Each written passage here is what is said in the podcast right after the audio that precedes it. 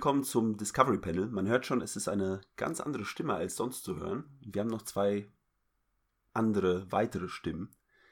Am besten stellen wir uns direkt vor. Wer, wer sind wir denn? Hallo. Muss schon deinen Namen sagen. Ach so. Hallo, ich bin äh, Philipp Kalweit. Ich sitze hier äh, inmitten von zwei Herren. Und neben mir sitzt da auch noch so ein komischer Typ. Ja, hallo, ich bin der Dima Severgin. Und die Stimme, die ihr zuerst gehört habt, das bin ich, der Daniel Sibisiuk. Und wir übernehmen heute den äh, Discovery Panel, denn es haben sich Dinge ergeben, sagen wir einfach nur. Es kam zu schwerwiegenden Veränderungen. Schwerwiegende Veränderungen, richtig. Und ähm, ja, wir übernehmen, wie gesagt, den Podcast heute. Und es wird alles anders, alles anders als sonst. Denn normalerweise werden hier Folgen von der Discovery äh, Star Trek Serie vorgestellt, ausführlich erklärt. Äh, wir machen das ein bisschen anders, denn es gibt A, keine aktuellen Folgen und B, wir sind halt Leute, die vielleicht nicht ganz so tief in der Star Trek-Materie drin sind, wie äh, die üblichen Verdächtigen, die hier casten. Ähm, deswegen gehen wir das Ganze ein bisschen anders an. Und zwar, ähm, genau, vielleicht sollten wir noch erwähnen, es gibt noch einen vierten vierten im Bunde hier bei uns, aber das, das ist eine Katze, die man ab und zu hören könnte. Sollte man vielleicht nicht unerwähnt lassen. Auf jeden Fall, wir nehmen uns heute mal als quasi ein Special die in Anführungsstrichen aktuellen Kinofilme, und zwar die Trilogie von J.J. Abrams in dem Moment. Und ähm, ja, und was man vielleicht noch sagen sollte, Achtung, gefährliches Halbwissen. Dafür, ja, dafür stehen ganz wir. Viel. Das ist der wahrscheinlich größte Unterschied äh, von uns zu den Originalen. Äh, und zwar, dass äh, wir mit Halbwissen um uns schmeißen werden, äh, keine Ahnung vom Kanon haben. Äh, manche mehr, manche weniger. Aber äh, das wird man wahrscheinlich eindeutig merken und ich, vielleicht eventuell bei mancher Hörerschaft nicht gut aufkommen. Ja, also zwei Drittel von uns haben nur diese Filme gesehen. Ich weiß nicht, wie es mit der Katze ist, aber ähm, also zwei von uns drei Menschen haben nur diese drei Filme gesehen von Star Trek und das ist natürlich eine super Ausgangsposition, um hier hochtrabend mitzureden. Aber wir geben unser Bestes, würde ich sagen. Und ist mal vielleicht mal eine ganz andere Perspektive für die Zuhörer, mal für, also mal quasi zu hören, wie Leute an Star Trek generell, generell herangehen, die neu im Universum sind in dem Sinne. So ist es. Möchtest du beginnen? Ich möchte beginnen. Und zwar, äh, genau, das können wir nochmal ganz kurz nochmal zur Erklärung. Wie gesagt, es gibt drei Star Trek-Filme, ähm, die wir besprechen. Wir sind drei Leute, jeder übernimmt einen Teil, so grob wie es, oder nicht so grob, sondern so genau wie er es kann. Was aber nicht sein muss, wir, wir gehen vielleicht nicht überall ins, äh, genau ins Detail, weil, wie gesagt, es gibt Dinge, die Kanon äh, Besessenen, sage ich jetzt mal, mehr auffallen als uns. Ah gut. Ähm, also wir gehen als erstes den ersten Star Trek-Film von J.J. Abrams durch. Ähm, ich würde einfach mal so grob die Story zusammenfassen, dann können wir mal gucken, ob es da Dinge gibt, die es zu besprechen gibt in dem Sinne. Also, der, der erste Star Trek-Film beginnt da damit, dass ähm, quasi 25 Jahre vor den eigentlichen Geschehnissen von dem Film ähm, ein, ein Schiff irgendwo entlang fliegt, in einen Sturm reinfliegt ähm, und dort kommt ein seltsames, ja, ein anderes seltsames Schiff entgegen, ähm, welches die, jetzt muss ich selber mal nachgucken, ähm, wie hieß denn das Schiff, was da geht schon los. Ach da, Gott, da, oh Gott, da oh geht's, oh Gott, weil ja, wir müssen denen zumindest so ein bisschen gerecht werden und zumindest, äh, weil wir haben uns ja alle vorbereitet, so, Nein, so weit also, es geht. Soweit es, ja, wollte ich auch gerade sagen. Äh, in einem die, gewissen Rahmen. Die USS, die USS Kelvin, genau, von der Föderation, fliegt äh, irgendwo entlang und äh, kommt auf einen Sturm zu und aus diesem Sturm kommt dieses seltsame Schiff, das sich Narada tauft. Tauft, sagt man das so? Nennt. Nennt. also, nennt sich ein Schiff selbst? Ja, das ist jetzt wiederum eine, ein, ein eine Schiff, hochphilosophische Frage. Ein, ein, Schiff, welches so getauft wurde. Oder genannt Richtig. wurde. Das klingt womit, korrekt. Womit wird bei Star Trek eigentlich, womit werden bei Star Trek eigentlich Schiffe getauft? Auch mit Champagner, mit Sekt oder? Ja, das würde mich interessieren. Ich habe das nämlich nie gesehen. Ich wette, die Leute, die hier sonst sitzen, würden uns wahrscheinlich auch beantworten können. Die würden es wissen wahrscheinlich, das ist richtig. Nee, ich finde es halt so interessant, weil wir haben in den drei Filmen haben wir öfter gesehen, dass Schiffe gebaut worden sind oder neu bezogen wurden äh, von, von der Crew und losgeflogen sind. Aber dieses typische Taufen, wie wir es mit, sag mal, echten Schiffen in unserer Welt kennen, vielleicht gibt es diesen Brauch dort gar nicht. Ja, vielleicht ist man bei Star Trek aber auch schon über diesen, diesen konsumistischen Ansatz hinweg und sagt einfach, warum sollten wir immer noch mit Flaschen auf das Schiff werfen? Das kann man doch viel lieber irgendwelchen Bedürftigen geben. Man ist ja in Star Trek sehr sozial. Nee, in Star Trek ist es doch, soweit ich weiß, dass, dass jeder alles haben kann, wenn er will. Und arbeiten nur. Es gibt keine Bedürftigen, also damit. Ja, genau. Also arbeiten tut nur der, der oder alle arbeiten irgendwie, weil alle das gemeinsame Ziel verfolgen, dass es allen gut geht. Aber kann natürlich sein, dass ich jetzt gerade vollkommen Bullshit gesagt habe. Ich, ich habe damals die. Damals. Damals ist vielleicht falsch. Weil 1966 habe ich die Serie jetzt nicht geguckt, aber ich habe die erste, der Original Series, habe ich mal nachgeholt. Alle drei Staffeln plus die drei Kinofilme dazu. Und da kann ich zumindest mit bisschen Hintergrundwissen. Ähm, ja, ich kann dir. Nennt man das Wissen, was ich, Ich, habe? ich kann dir auch sagen, warum es keine Bedürftigen gibt. Die haben alle so viel Champagner, die merken das gar nicht. Na, die können sich das alles irgendwie herstellen. Also so, so.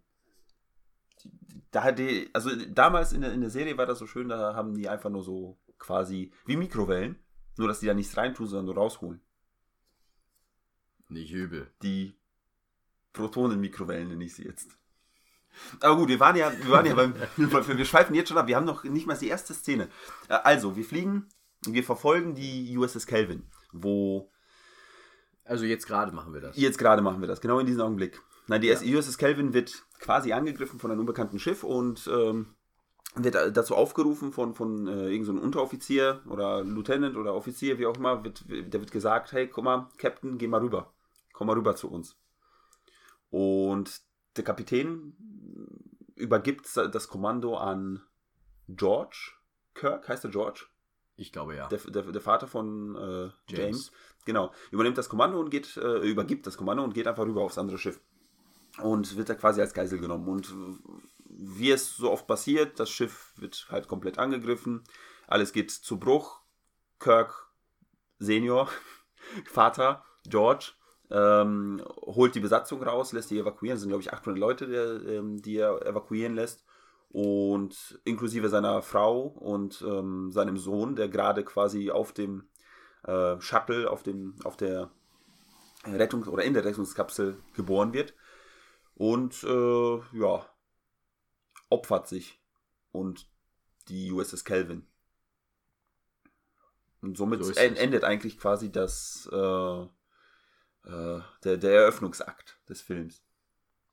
Und als nächstes sehen wir schon, glaube ich, den, den jungen Kirk in, in dem Wagen, den er geklaut hat, in so einem kleinen Cabrio, wo er durch die Wüste heizt. Mit, mit Musik, die später auch noch irgendwann mal relevant wird, die wir eh noch, glaube ich, ähm, unbedingt ansprechen müssen. Ähm, genau, da ist, ist euch da aufgefallen, dass, oder beziehungsweise ich wollte euch mal fragen, als ihr den äh, gesehen habt, der kleine Kirk fährt ja mit dem Wagen weg und er wird ja von Polizei, von einer Art Polizei irgendwie in Iowa. War das in Iowa? Ähm, ich habe keine Ahnung, wie das heißt. ich, ich glaube schon. Äh, auf jeden Fall wird er, ähm, wird er angehalten oder die Polizei versucht es, äh, den Jungen anzuhalten. Äh, ist das ein Mensch gewesen? Wisst ihr das noch? Oder ist das ein Roboter? Weil das sah sehr Roboter Er sah sehr robotermäßig aus, der Polizist. Vielleicht beides. Vielleicht so ein. So ein Vielleicht äh, lag es nur Android. an seinem.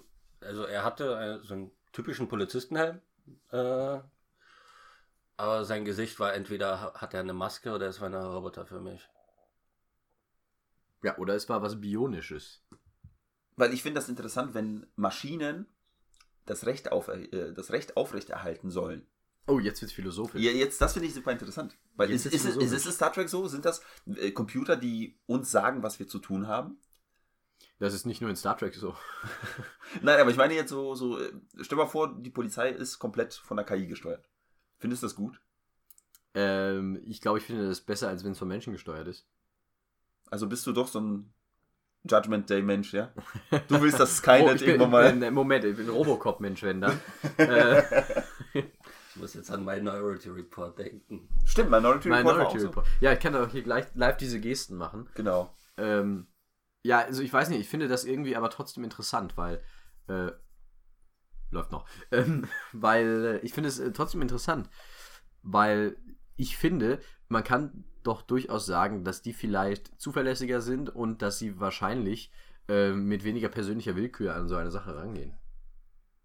Also es gibt ja sozusagen, äh, jeder Mensch hat Vorurteile, ob man es äh, wahrhaben will oder nicht. Das würde ja bei Robotern überhaupt nicht impliziert sein.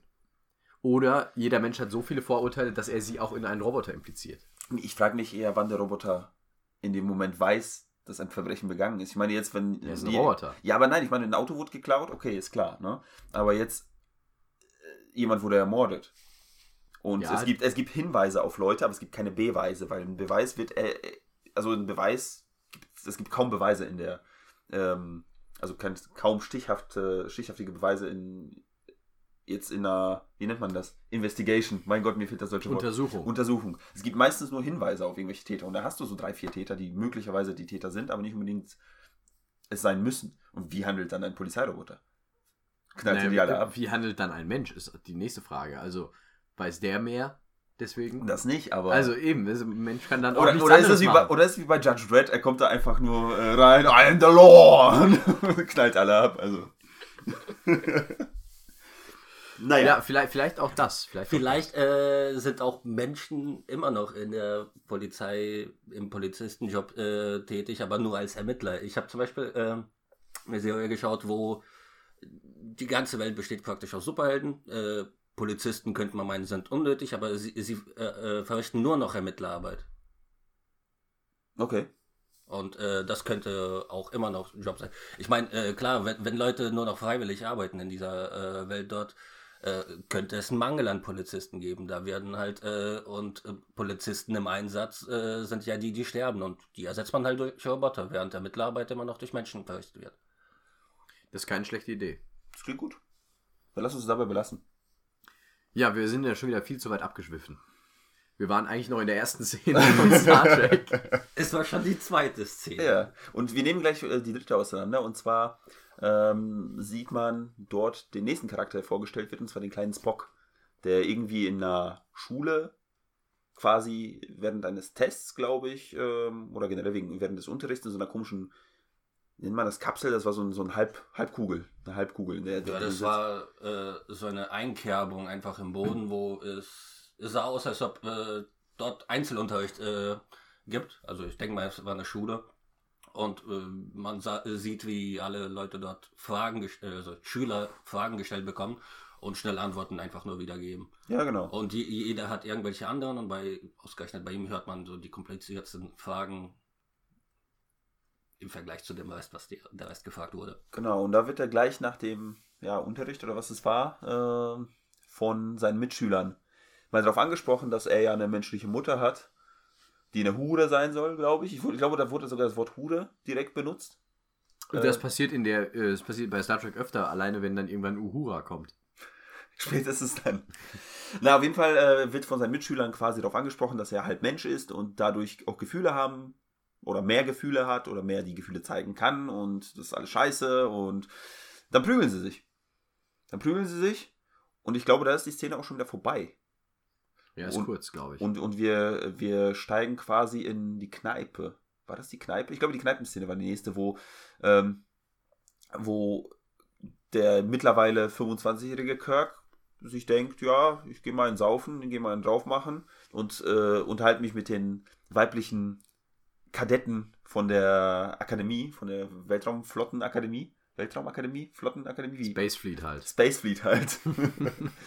und da äh, ja, lernte die Uhura kennen, die wir schon angesprochen haben, und versucht sie ganz dringend äh, um sich, äh, um, um den Finger zu wickeln, aber wird dann von anderen, Nur um den Finger? nur, wer weiß, was sonst noch gekommen wäre, aber oder wer. Aber auf jeden Fall, auf jeden Fall wird er dann in der Schlägerei verwickelt, da wird ein bisschen geprügelt und dann wird er von, von, von, von, ist er Admiral Pike? Ich glaube, er ist Admiral. Oder war er noch Captain? Das werde ich jetzt überprüfen. Ich mache Live-Recherche parallel. Ähm, Captain. Captain. Er wird später zum Admiral, glaube ich. Captain, mein Captain. Auf jeden Fall, der Captain Pike äh, sagt ihn, hey, pass auf, hast du Bock auf äh, Sternenflotte? Dein Vater war krass, du bist bestimmt auch krass. Und äh, er sagt, nee, lass mich in Ruhe. Und äh, ich weiß jetzt gerade nicht, ob da noch eine Spock-Szene zwischen war. Oder ob die danach kommt, wo Spock sagt, hey, ich möchte zur Sternenflotte und äh, nicht irgendwie in, äh, in die Wissenschaftsabteilung von, von den Vulkaniern. Ja, wurde äh, Spock war, hat, sollte in der Ak Akademie arbeiten und war wohl anscheinend der erste Vulkanier, beziehungsweise er ist ja halb Vulkanier, äh, äh, der das abgelehnt hat. Genau. Und dann geht er halt auch zur Akademie. Und ähm, ja, da gibt es ja diesen, diesen schönen Cut, wie, wie Kirk mit dem Motorrad schnell zum, ähm, zum Landeplatz von den Schiffen irgendwie sich, äh, sich, sich Begibt. begibt. Ähm, da meint einer so, hey, du hast ein cooles Bike und er sagt so, ja, gehört dir, kannst du haben. Äh, steigt in so, einen, in so einen Shuttle ein, wo auch die Uhura drin sitzt.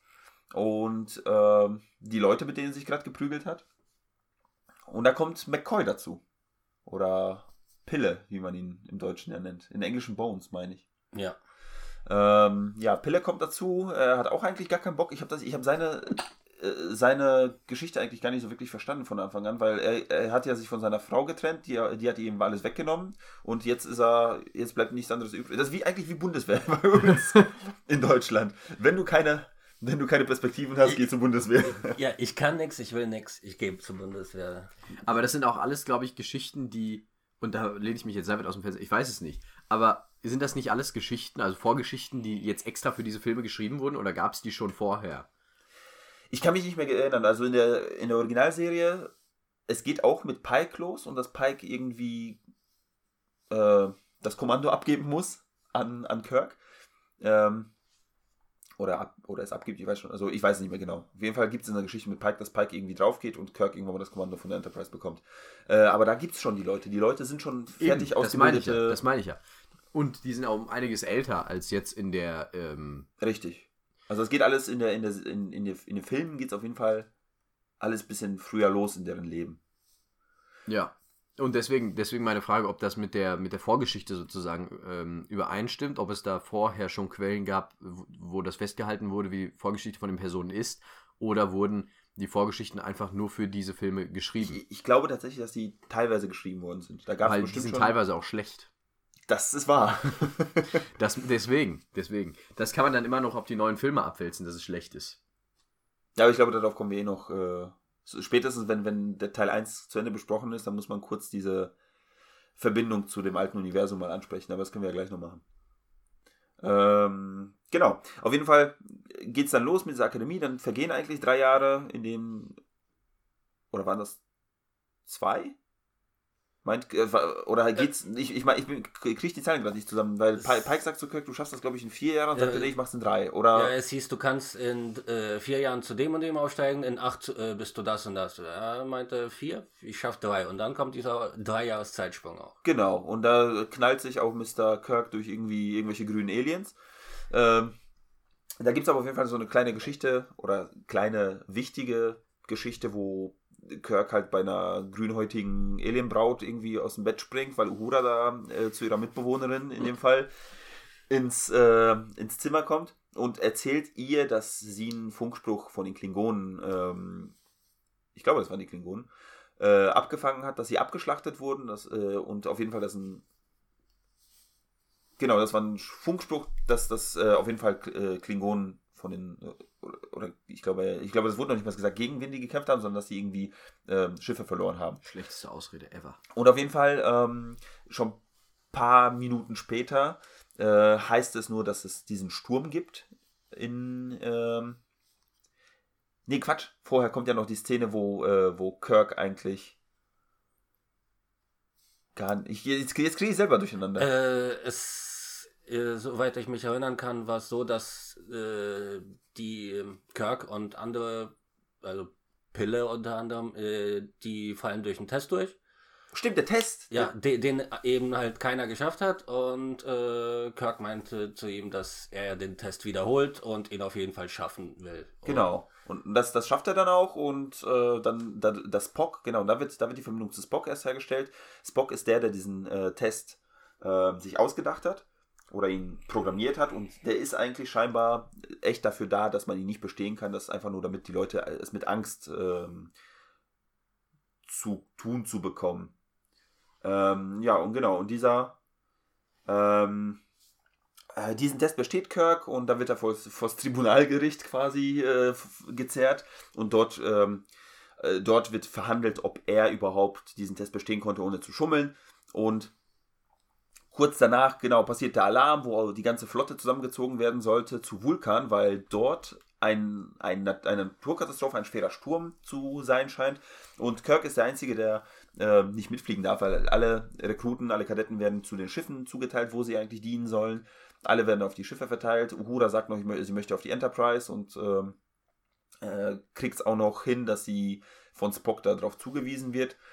Ähm, und im Nachhinein, genau, darf der Kirk, da, Kirk darf nicht rein, weil er gerade wegen seiner Verhandlung suspendiert ist und schleicht sich trotzdem aufs Schiff, weil er ja der Einzige ist, der in dem Moment den Zusammenhang äh, gesehen hat zwischen diesen Stürmen, die vor 25 Jahren passiert sind, auf äh, ähm, da, dort, wo er geboren und sein Vater gestorben ist, und ähm, zwischen einer Flotte, die von einem Riesenschiff angegriffen worden ist. Und er sagt, oder er nimmt an, dass dort genau dieses Schiff kommen wird, was sein Vater vor 25 Jahren getötet hat. Ich glaube, McCoy bringt ihn rein, oder nicht? Ja, genau. McCoy äh, versucht ihn als einen Kranken darzustellen, indem er ihm eine Spritze mit irgendwelchen Allergikum-Zeugs äh, in, in den Hals rammt, damit seine Reaktionen da, seine allergischen Reaktionen quasi der Grund sein können, warum McCoy ihn reinbringt, damit er ihn halt heilen kann. Und das ist dieser Comedy-Part. Genau, das ist halt äh, sehr auf lustig getrimmt, wo alle alle Körperteile von, äh, von, von, von Kirk plötzlich irgendwie an, anfangen zu, zu anzuschwillen und seine. Und damit meinen wir alle. Alle. seine Zunge irgendwie äh, taub wird, was weiß ich. Also ganz, ganz viele verschiedene Geschichten. Auf jeden Fall kommt es dazu, dass alle auf der Enterprise sich einfinden. Auch Zulu, der plötzlich ähm, dabei ist. Und, und Chekhov, der, der, der Russe, der kein, kein Deutsch oder beziehungsweise eigentlich Englisch. Äh, was soll das? So, so richtig aussprechen kann, dass der Bordcomputer noch nicht was versteht. Ja, dort passieren halt äh, diese Dinge, wie, also das ganze Team wird so gesehen vorgestellt und Kirk kommt auf die Brücke, macht Theater, weil er meint, dass er, ja, dass er recht hat, dass da was Böses passieren kann. Was im Nachhinein passiert, aber keiner will ihn glauben und die schmeißen ihn äh, auf einem äh, Eisplaneten raus wo ich kurz irgendwie bei, bei Star Wars ähm, gelandet bin, als ich, als ich den gesehen habe. Es ist nicht Hoth. Ähm, dort wird Kirk ähm, dort, dort, wird Kirk eigentlich nur, genau, der wird von irgendwelchen Wesen, die dort leben, verfolgt. Er versucht, er soll eigentlich nur auf, die, auf das nächste Rettungsschiff der Föderation warten. Dort, dort trifft er aber auf jemanden, der ihm hilft. Und das ist äh, der alte Spock. Der, der alte Spock.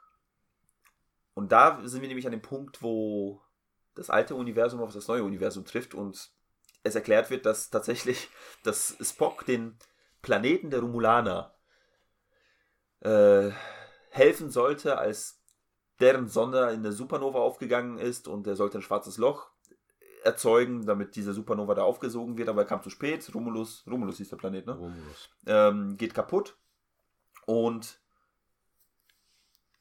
dieses schwarze Loch, was er, was er erzeugt hat, saugt ihn und Nero, so heißt der Besitzer dieses großen Schiffes, was vor 25 Jahren äh, angegriffen hat, in dieses schwarze Loch werden die beide reingezogen und landen in der Vergangenheit. Und zwar in dem Universum von J.J. Abrams, in dem Lensflare-Universum. Genau. Ähm, der erklärt ihn halt die Story, beziehungsweise er fasst ihn an und gibt ihn Gedanken äh, über und ähm, ja, eins kommt zum anderen, die tun sich zusammen, versuchen ihn wegzukommen, treffen äh, Scott, äh, treffen den Scotty, der denen halt hilft äh, mit einer mit einer genau mit einer Rechnung, die er noch nicht ganz durchgerechnet hat, und zwar, dass er jemanden auf ein Schiff beamen kann, was im Warp ist.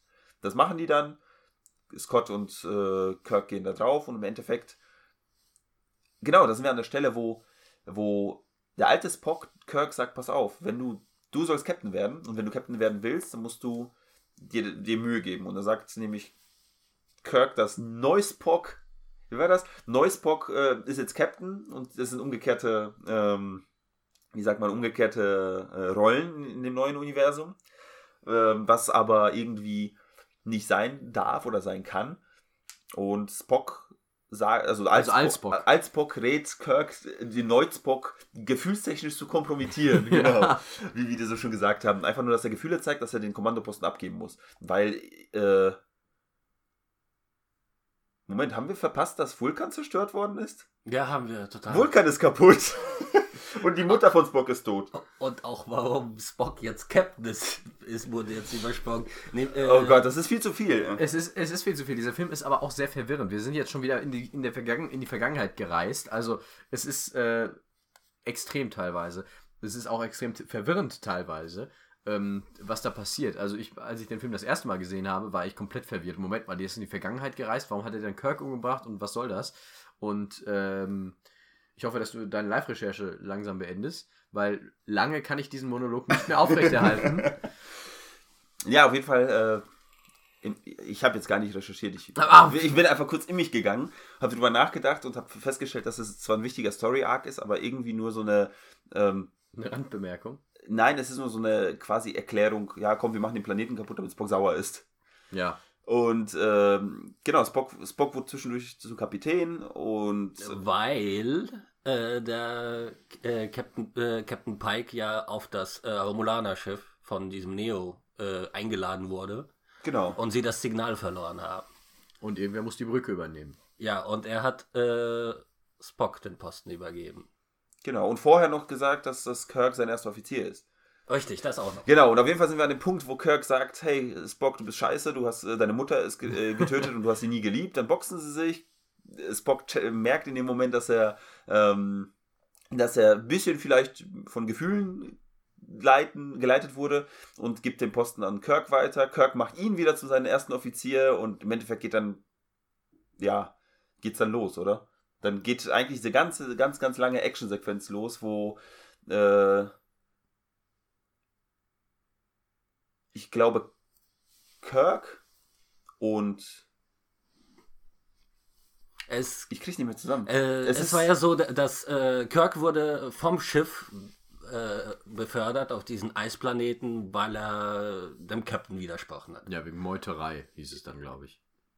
Ich weiß nicht mehr, ob da mal, ich kann mich nicht daran erinnern, dass der Begriff Meuterei gefallen ist. Aber er, er wollte eben äh, das Schiff angreifen und äh, äh, Spock eben nicht. Und äh, deswegen kam, äh, wurde er weggeschleudert, kam zurück, jetzt ist er Captain und jetzt will er seinen Plan, äh, das Schiff zu verfolgen und anzugreifen, um der, äh, Pike zu retten. Genau. Also ich habe einfach den wichtigsten Story-Arc vergessen im Film. Aber das ist, ich, ich, ich glaube, das ist okay, weil man merkt schon, wie, äh, wie der Philipp schon gesagt hat, es ist einfach super verwirrend. Ähm, man kommt kaum hinterher von allen als jemand, der die Handlung halt nicht. Ähm, naja, ich, ich sag mal so, es ist, es ist soweit, also wenn, wenn, wenn, wenn du sagen würdest, hey, da kommt ein Schiff und er ist böse, der Typ, und, und greift alle an und dann wird der Captain entführt und der macht den Planet kaputt, ist alles okay. Aber in dem Moment, wo diese Zeitreise-Geschichte reinkommt, wo Ja. der alte Spock aus der alten Serie in ein schwarzes Loch gezogen wird und rauskommt und die äh, Geschichte verändert, ähm, wird es sehr, sehr verwirrend. Was ich aber ganz cool finde, weil das eigentlich so mein. Ja, Zeitreisen sind so meine Lieblingsplots normalerweise, weil sie sehr, viel, sehr viele Fragen aufwerfen, sehr viele, äh, ne, sehr wenige Fragen beantworten, aber trotzdem macht es halt Spaß, immer drüber nachzudenken, was wäre, wenn, wenn irgendwas passiert wäre in der Vergangenheit, wenn das nicht die Zukunft wäre. Paralleluniversen sind immer sehr anstrengend zu verfolgen. Ich muss noch eine Sache sagen zu, zu Kirk wird Captain. Ich finde das großartig. Das ist eine der bekanntesten und größten Film- und Fernsehserien aller Zeiten. Im Prinzip beginnt mit Deine Mutter. Wenn man so will, oder? Es ist, es ist einfach, Der Klassiker. ja, es ist, es ist wirklich so. Also wenn man es, wenn man es runterbricht, und das ist ja ein Prequel, wenn man es runterbricht, dann ist es so. Dann beginnt diese gesamte Story, dass Kirk Captain wird und dass alles sich so am Ende äh, aufteilt, damit, dass Kirk zu Spock sagt, deine Mutter. Und somit beginnt die Geschichte. Ja, so geht's los. Das ist ja schon ganz schön niveaulos. Aber red weiter. Naja, auf jeden Fall, wir sind jetzt bei dem äh, großen Kampf, wo Kirk gegen Nero kämpft. Spock. Ich weiß gar nicht, wo Spock dann ist. Spock holt, glaube ich, den. Oder will Pike holen. Ich habe ganz ehrlich schon ein bisschen den Überblick gerade verloren, äh, wo- wir waren. Also, äh, Pike wird von Kirk gerettet. Das weiß ich noch. Ich ah, kann nee, mich warte, an, ich weiß, jetzt- ich weiß jetzt. an die ich weiß Szene jetzt. kann ich mich Ich weiß, wo wir sind. Äh, Spock geht nämlich in das, in das äh, romulanische Raumschiff und da ist nämlich ein kleiner, kleiner, ähm, kleiner Jäger. Klei kleines Schiffchen. Und da steigt er ein und merkt, hey, Moment, das, das, das Schiff kennt mich. Und dann in dem Moment äh, redet er noch mit, mit ähm, Kirk und fragt so, hey, kann es sein, dass dieses Schiff schon mal geflogen bin? Oder dieses Schiff gehört mir? Und dann merkt Spock, also er kommt quasi von alleine drauf. Er fragt das Schiff, äh, in welchem Jahr es gebaut wurde. Genau. Und äh, er, er, merkt halt, dass es, äh, oder er kommt selber zum Schluss, dass irgendwie äh, der alte Spock hier irgendwo sein muss. Oder so. Also das, das fand ich immer so ein bisschen, ich meine, klar, Spock ist der logische Mensch, Halbmensch, ähm, der sehr klug ist und sehr, sehr leicht zu Schlussfolgerungen kommt, aber dass er einfach kurz gecheckt hat, dass äh, sein Vergangenheits-Zukunfts-Ich durch ein schwarzes Loch hergekommen ist und äh, hier die äh, Technologie hergebracht hat, ist schon ein bisschen sehr weit hergeholt. Das Na, stimmt. Auf jeden Fall auf diesem Schiff ist schwarze Materie, wie sie sie nennen. War das schwarze rote Materie? Materie. Äh, ne, rote, rote Materie, Materie, Entschuldigung. Ganz ähm, wichtig. Rote Materie, die schwarze Löcher erzeugen kann und äh, in, in diesem Augenblick sind wir übrigens auch noch auf der Erde. weil, weil Nero mit seinem Schiff noch die Erde zerstören will, um den zweiten Planeten von äh, Spock quasi, weil seine Mutter äh, Erdling war. Ähm, quasi weh, um ihm weh zu tun. Oder auf jeden Fall geht der große Kampf äh, los und Spock schafft es, äh, dieses Schiff in fettes schwarzes Loch zu schmeißen. Und äh, ja, dann werfen die, glaube ich, ihre Kernreaktoren ab, die explodieren, damit sie von dem Sog des schwarzen Loches entkommen genau. können. Wir haben jetzt ganz die Bohrinsel vergessen. Ach, braucht man die Bohrinsel? Ich fand die Bohrinsel-Szene großartig, muss ich sagen. Findest du? Nur weil es ums Fechten ging? Nein, nicht weil es ums Fechten Was? Nein, nicht weil es ums Fechten ging. Nein, ich fand die Bohrinsel-Szene großartig, weil ähm, die hatte sowas, sowas äh, Besonderes. Also, das war keine Kampfszene, wie man sie in jedem Actionfilm sieht, was ja auch übrigens für Star Trek ein relativ neues Genre ist, was ja nicht ähm, der, der Urzustand von Star Trek ist. Ähm, aber in einem Actionfilm sieht man eigentlich solche Szenen eher äh, häufiger und in Star Trek gibt sowas halt noch nicht und ich fand diese Szene sehr, sehr gut, weil sie findet halt auf dieser Bohrinsel statt, während da sozusagen in diesen Planeten reingebohrt wird mit dieser roten Materie, der Planet aufgesaugt werden soll, was dann ja letztlich auch klappt, obwohl sie versuchen es zu verhindern. Aber ich finde diese, diese, äh, ich finde das auch sehr schön gemacht, von J.J. Abrams. Die sind da irgendwie 50.000 äh, Kilometer über diesem Planeten, aber gleichzeitig irgendwie ja doch innerhalb dieser Atmosphäre. Also sie könnten jederzeit runterfallen und sie würden auf dem Boden aufkommen. Aber sie sind trotzdem so hoch, dass es Wahnsinn ist. Und ähm, dann geht der Planet kaputt. Aber ich finde, diese Szene war sehr, sehr gut gemacht. Auch mit diesem, äh, mit diesen, was ist das eigentlich? Sind das Wingsuits, mit denen sie da runterfliegen? Irgendwie sowas. Irgendwie sowas, ja.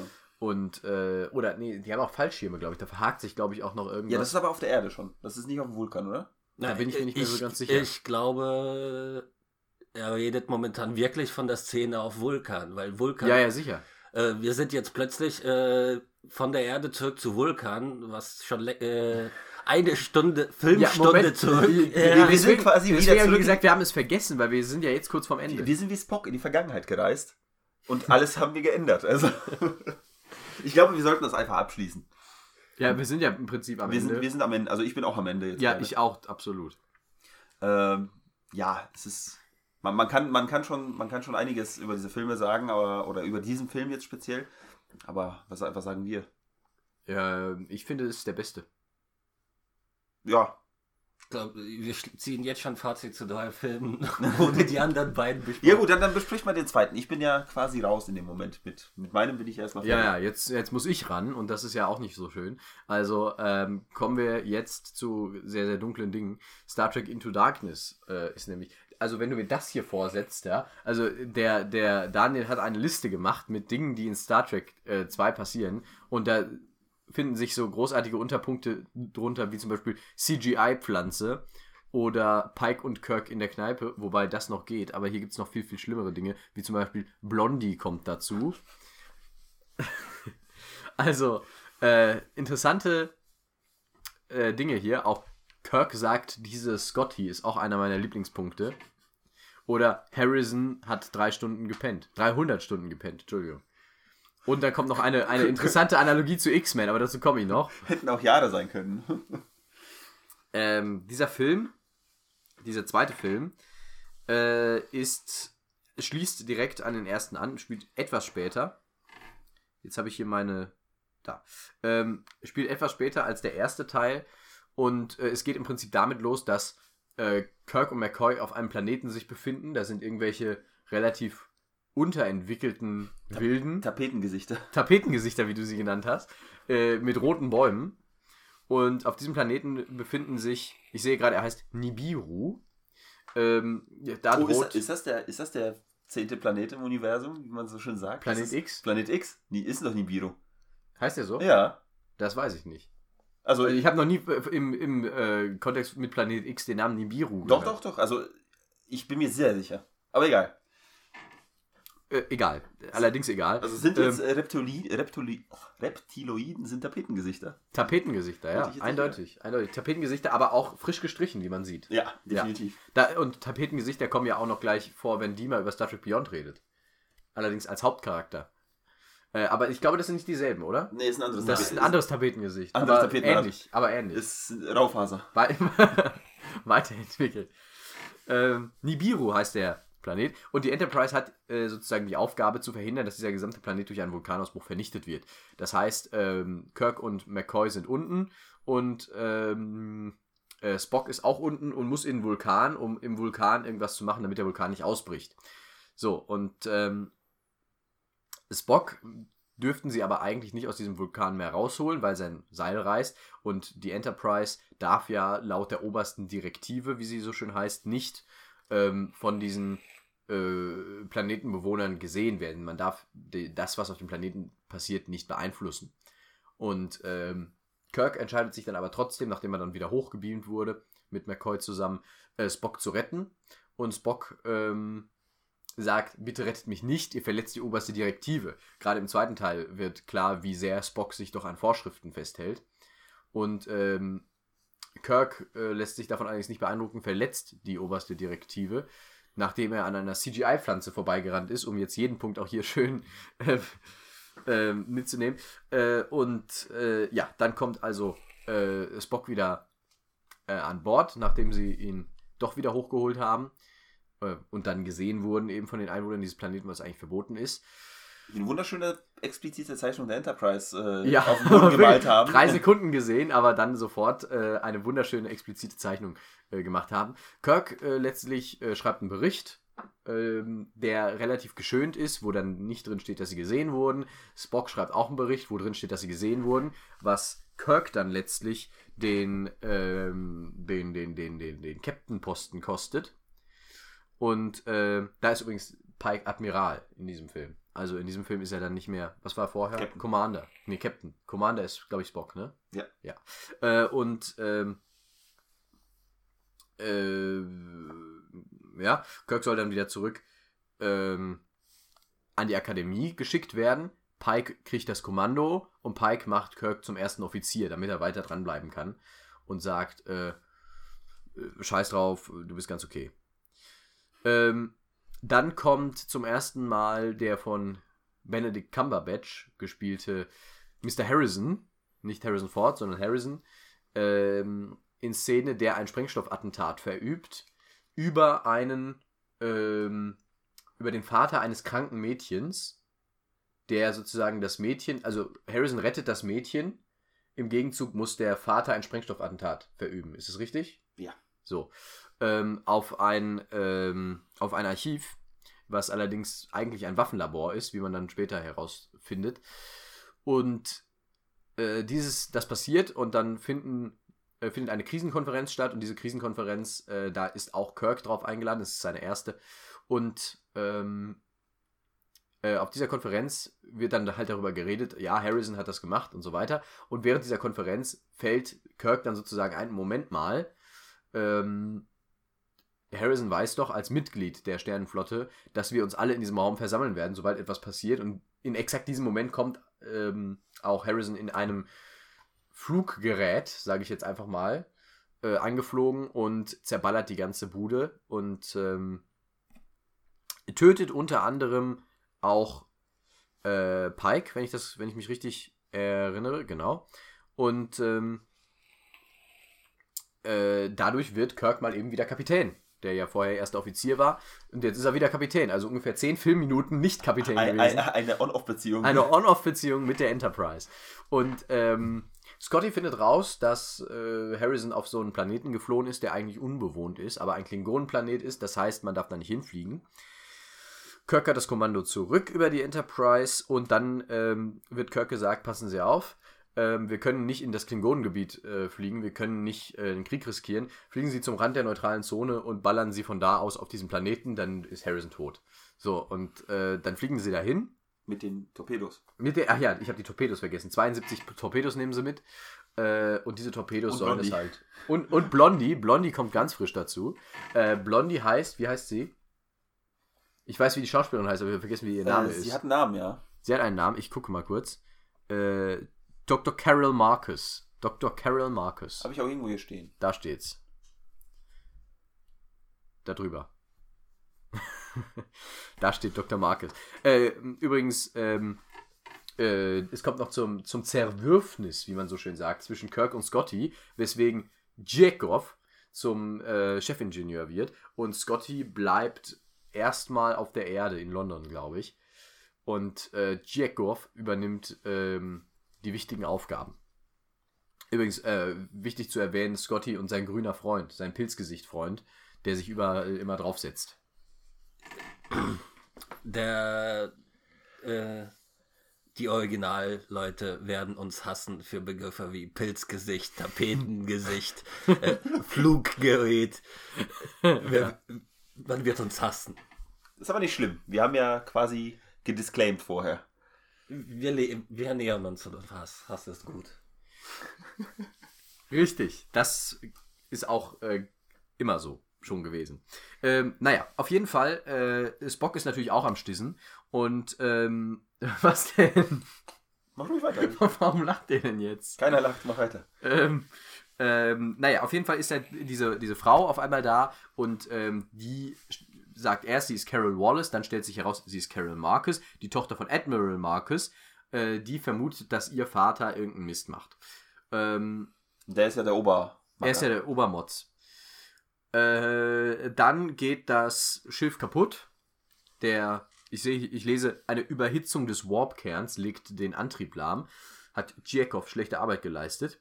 Ähm, Kirk sagt dann, okay, dann gehen wir halt runter auf den Planeten. Ähm, Uhura ist ja auf, auf einmal auch wieder dabei und äh, kommt mit runter mit zusammen mit Spock und zwei weiteren Kollegen. Die werden aber, glaube ich, auch nicht ähm, weiter genannt, wer das ist. Also zumindest könnte ich mich nicht erinnern, dass die, dass die genauer genannt werden. Äh, Der Grund für Uhuras dabei sein ist ja. Sie kann Klingonisch. Sie kann Klingonisch. Sie ist als Übersetzerin dort dabei. Wobei äh, es eigentlich Quatsch ist, weil da der Planet soll ja unbewohnt sein. Aber gut. Ähm, dann kommt Harrison. Wenn sie, sobald sie unten sind, kommt Harrison und sagt: Moment mal, ähm, äh, wie viele Torpedos habt ihr dabei? Der hat davon Wind bekommen, Sonnenwind vielleicht. Ihm, ihm wurde, glaube ich, sogar gedroht, dass wir, oder wir, dass das, warum wir, dass äh, die Enterprise Waffen hat, die ähm, gegen ihn benutzt werden sollen. Deswegen weiß er das, weil ihm quasi ein Funkspruch zugeschickt wurde. So, hey, Super yo, Idee. pass auf, wir haben hier krasse Torpedos. Äh, Khan fragt, wie viele sind es? Man sagt ihm dann, es sind 72. Und äh, dann wird. Jetzt muss ich überlegen, was als nächstes passiert. Moment. Ähm, Khan ergibt sich und äh, Khan, äh, Harrison ergibt sich. Stimmt, stimmt. Sie, die, ballern, die ballern Harrison. Äh, also, sie ballern nicht, aber sie machen, nehmen Harrison gefangen. Äh, dann wiederum kommt. Wer kommt dann? Moment. Marcus kommt Marcus kommt. mit einem fetten Dreadnought-Schiff. Warum steht das nicht in, meiner, in meinen Aufzeichnungen? Das ist ja nicht schlimm. Auf jeden Fall, Markus kommt und, Markus äh, kommt. und möchte ne, und fragt eigentlich, warum, weil die Aufgabe von Kirk war ja, äh, Harrison zu töten.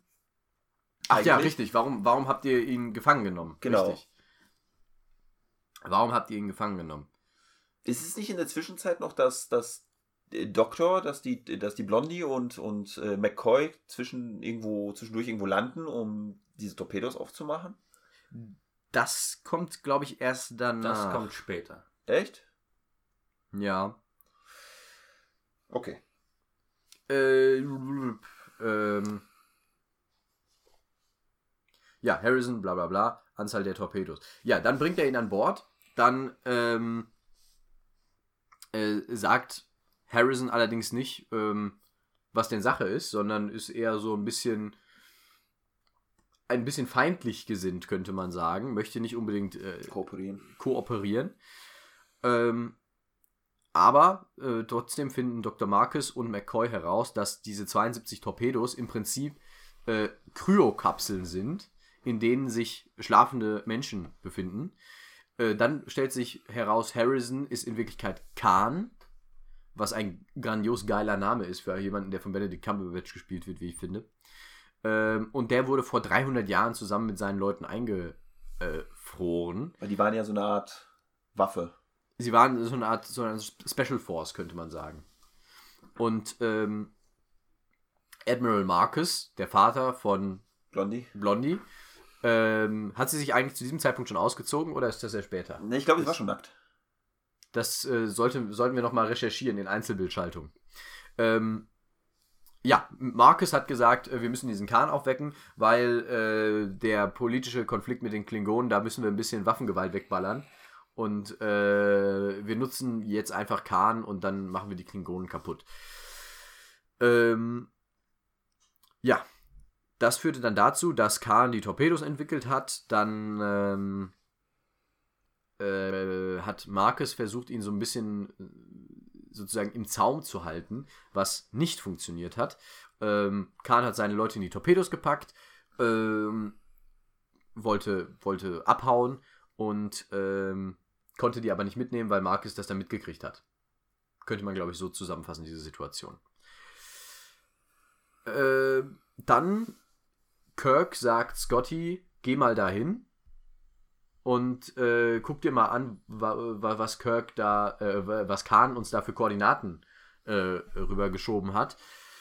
Ähm, dann findet man heraus, dass Admiral Marcus für diesen äh, kaputten Warp-Antrieb äh, verantwortlich war, damit äh, ein Schiff sozusagen im klingonischen Bereich steht und da ähm, sozusagen ein politischer Konflikt daraus erwächst, woraus Admiral Marcus dann mit Khan in der Hinterhand als großer Sieger hervorgehen könnte.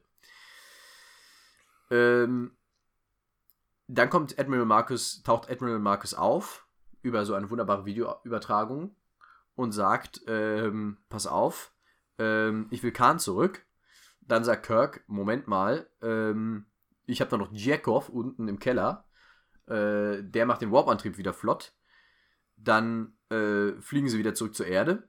Aber Marcus hat irgendwelche Supertechnologie und fliegt während des Warpflugs an denen vorbei. Genau, da holt sie ein und überholt sie sogar. Überholt wirklich, sie. Äh, quasi im, im, im, wie, wie ein Drag Race war das. Richtig, war Er, er hat aber besser geschaltet. besser, er hat einfach besser geschaltet. ja, Chekhov ist halt Super? Drehmoment. Super Drehmoment, einfach diese, diese wunderbaren Dinger. Ja.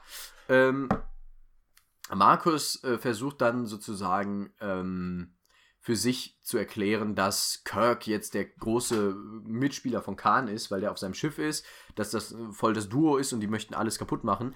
Dann ähm, kommt allerdings Carol nochmal, also Blondie, äh, vor, tritt vor die Kamera, ähm, Sag Hallo, ich bin hier. sagt Moin Moin Fadi und äh, und äh, dann er so was was soll das und ähm, sagt dann kann ich ja nicht weiter auf dieses Schiff schießen sagt also äh, wir holen Carol hier auf dieses Schiff beamt Carol rüber ähm, will den Angriff dann fortsetzen dann kommt aber wiederum Scotty äh, der jetzt auf dem anderen Raumschiff ist also auf dem von Marcus und Da sabotiert hat. dort irgendwas sabotiert, weil er ist ja, er hat ja Knowledge, ja, kann man ja sagen, und äh, geht in Funkkontrakt, Funkkontrakt, genau, in Funkkontakt mit der Enterprise, äh, macht irgendwas kaputt, weshalb die nicht mehr feuern können. Äh, ganz kurz bevor sie Feuern. alles kaputt gemacht hätten. Äh, dann kommt es dazu, dass äh, Kirk sagt, alles klar, ähm, wir fliegen mal kurz zu dir rüber, Scotty. Weshalb Scotty so eine, so eine Ladeluke aufmachen muss oder irgendwie sowas. Ähm, wobei er entdeckt wird, was er allerdings beendet, weil er sich festhält, die Ladeluke aufmacht, Vakuum und so und dann fliegen sie und so weiter. Dann kommt es zu einer sehr unspektakulären Szene, bei der Kirk äh, vom Kurs abkommt, dann nimmt er einmal eine Düse nach links und dann war es doch nicht so dramatisch. Das fand ich sehr lustig. Ähm, äh, Das, ja, weil das ist, das ist so, als ob man, als ob man mit dem Navi Auto fährt und das Navi ausfällt und jemand sagt, ohne dieses Navi kommst du niemals nach Hause. Und dann bist du aber schon quasi an der letzten Laterne, wo du einfach nur nach links abbiegen musst auf dem Parkplatz. Ja, ja. ja, es ist so. Ähm, dann freut man sich, weil ähm, äh, die haben übrigens noch, äh, er ist mit Khan dahin geflogen. Ne? Genau. Also Kirk und Khan sind dahin geflogen. Kirk und Khan ballern dann ein bisschen die Crew weg, ähm, betäuben Khan, also nicht Kirk und Khan, sondern Kirk und äh, Scotty. Scotty ballert McCann. McCann. Kahn. Jetzt war da nicht alles durcheinander. Also, Skirk, äh, Skirk. Skirk und McCann. Die, die klingen wie so zwei Burger bei Make Your Own Burger bei McDonalds. Äh. Der gute McCann mit extra Portion Fleisch. Warum gibt's denn mit Bacon? Also Spock, ja.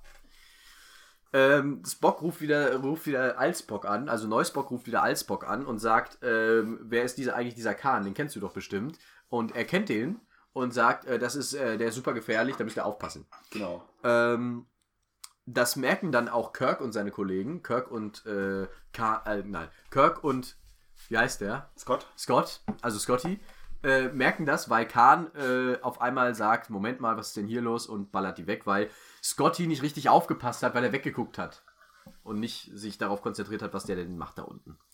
Ja, ähm, der macht die alle fertig, sagt Spock, pass auf, ich will meine Torpedos zurück, ähm, kriegt sie auch zurück und ähm, tauscht dafür sozusagen äh, Dr. Marcus, Kirk und Scotty aus. Das ist doch die Szene, wo, wo, wo Kahn dann wieder Strom kriegt und eigentlich ballern will.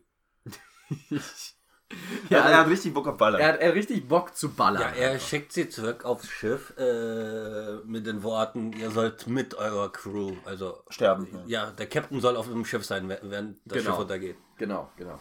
Aber was Khan nicht weiß, ist, dass sozusagen in den Torpedos die Typen nicht mehr drin sind.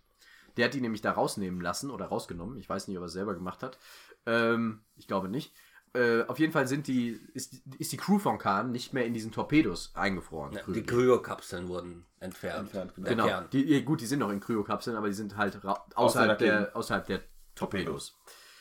Ähm, äh, Spock zerstört die Torpedos, die er per Fernzünder zündet, auf dem Schiff von Khan, was dann dazu führt, äh, dass beide Raumschiffe kaputt gehen, weil die Enterprise ist ja schon her herbe angeschlagen und ähm, das andere Schiff geht gerade durch die Torpedos kaputt. Beide fallen einfach aus dem Orbit in Richtung Erde, sozusagen, drohen einfach den kompletten Planeten zu zerstören. Aber dafür haben wir wiederum Kirk.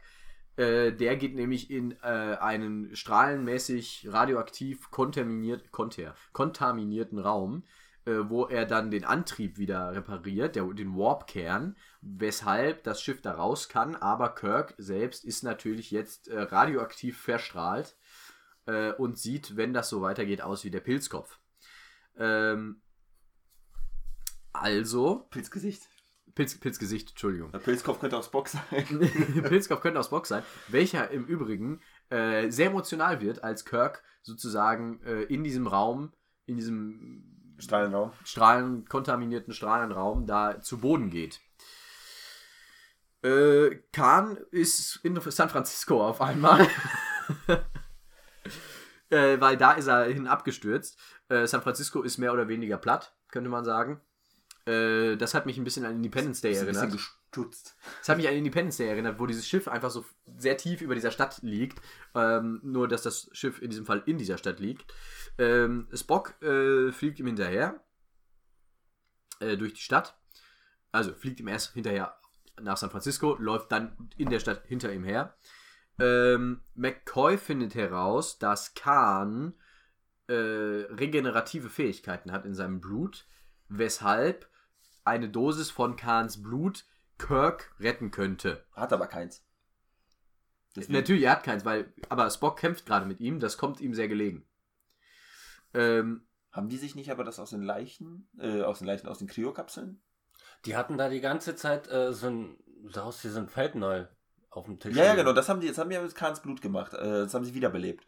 Äh, deswegen hat McCoy das ja gemerkt, dass das äh, hilft. Ja. Aber haben die das nicht aus einer, aus einer Kryokapsel, haben sie sich doch einen anderen Typen rausgefischt und dort das Blut entnommen, oder nicht? Aber ist nicht deswegen Uhura runtergegangen auf den Planeten, um Spock zu sagen, bring ihn nicht um, wir brauchen den noch? das weiß ich nicht mehr. Uhura kommt doch auch noch runter. Ja, ja sie sagt das ihm äh, auf jeden Fall unten. Ja. Äh, während ihn da zusammenprügelt und anschreit. Aber ich glaube, die, zu einer Blutentnahmeszene kommt es überhaupt nicht, weil ähm, Spock äh, macht, macht Khan kaputt und dann kommt, glaube ich, harter Schnitt und äh, zwei Wochen später, Kirk, ist alles super. Ja. Ja. Und dann geht die Fünf-Jahres-Mission los.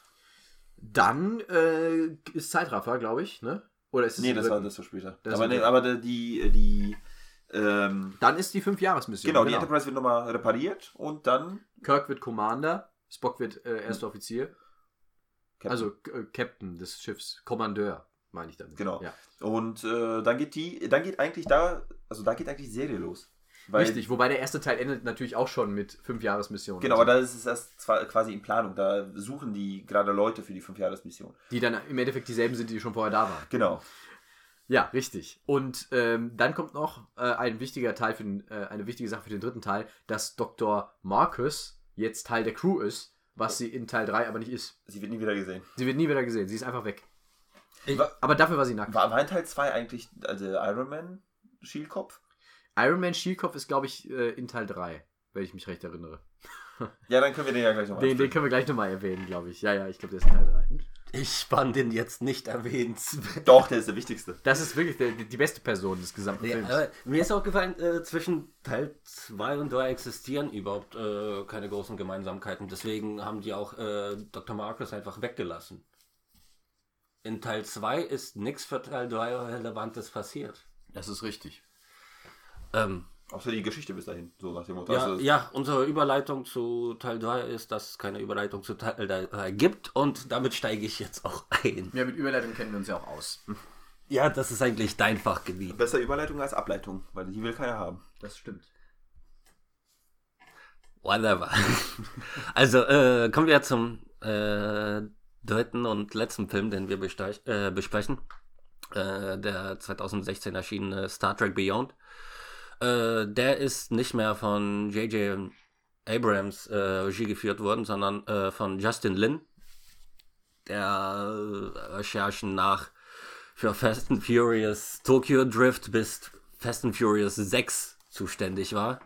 Das heißt für äh, ganz, ganz großes Actionkino. Der, der hat diese Einholungssequenz in Teil 2 gesehen, wo, wo die zwei Schiffe sich im Warp überholt haben und hat sich gedacht, boah, das ist genau das Genre, worauf ich Bock habe. Drag Race kann ich. genau, genau. Ja, aber J.J. Abrams äh, hat äh, immer noch ähm, mitgewirkt und äh, Das Producer, glaube ich.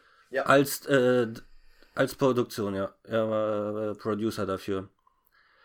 Also immer noch was zu sagen gehabt. Ähm, das, äh, ähm, ja, kommen wir jetzt äh, zur Story. Äh, es spielt äh, während der großen äh, Fünfjahresreise, die ja zum äh, geplant, wo, äh, schon in Teil 1 geplant war.